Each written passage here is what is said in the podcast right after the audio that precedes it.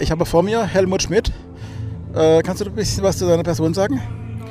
Also ich bin 60 Jahre, bin Lehrer seit über 30 Jahren in, in der Nähe von Kirche am Bolanden und lebe da mit der Familie und bin in verschiedenen Organisationen tätig, zum Beispiel DFGVK, Linke oder jetzt eben ganz aktuell auch bei der Initiative Stopp Rammstein. Die Initiative hat sich als lokale Initiative gegründet, nachdem es von Berlin aus einen Anstoß gegeben hat, äh, und das nennt sich die Rammstein-Kampagne. Und da haben sich vor Ort äh, Kaiserslautern gegründet, aber auch in vielen anderen Orten gibt es Initiativen, die äh, Stopp Rammstein, sich als Stopp Rammstein verstehen. Mhm.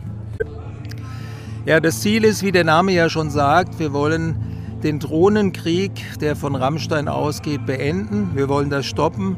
Das weitergehende Ziel ist dann, dass natürlich letztendlich auch die Airbase äh, geschlossen wird und dass sie ähm, in einen Prozess der Konversion zu einer zivilen Nutzung geführt wird.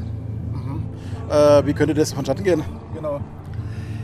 Ähm, Im Grunde genommen fängt es damit an, dass im Land sehr viele Menschen aufstehen und dass eine Regierung nicht mehr daran am politischen Willen vorbeigehen kann.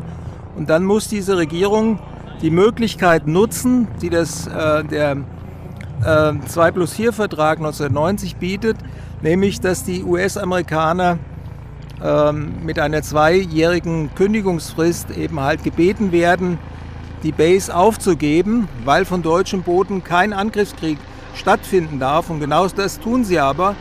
Und deswegen hat die Bundesregierung das Recht, sie auf diese Weise zu kündigen. Sie haben jetzt Aktionen vor, also äh, demnächst am nächsten Wochenende?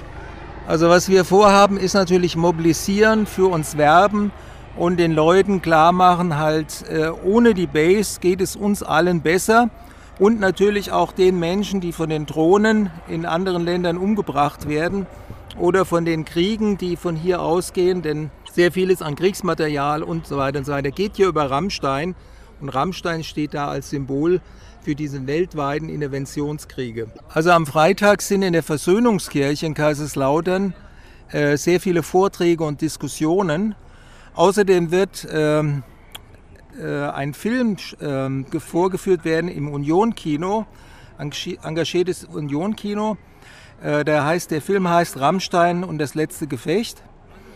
Äh, das ist auch noch eine Sache am Freitag. Und am Samstag ist die große Menschenkette geplant.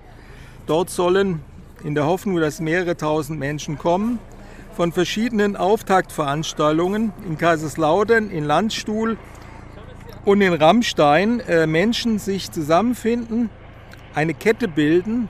Diese Kette wird dann geschlossen, so etwa um 15 Uhr. Und dann sollen möglichst alle Teilnehmer zum Tor der OS-Base kommen und dort wird eine große Abschlusskundgebung stattfinden. Das ist alles am Samstag, den 11. Juni 2016. Korrekt, Samstag, 11. Juni 2016. Die Kundgebungen beginnen jeweils um 11 Uhr, das ist also zeitgleich. Aha. Und äh, die, über die Webadresse, also ähm, ich sehe da auf Ihrem T-Shirt ähm, www.rammstein-kampagne.eu. Ja.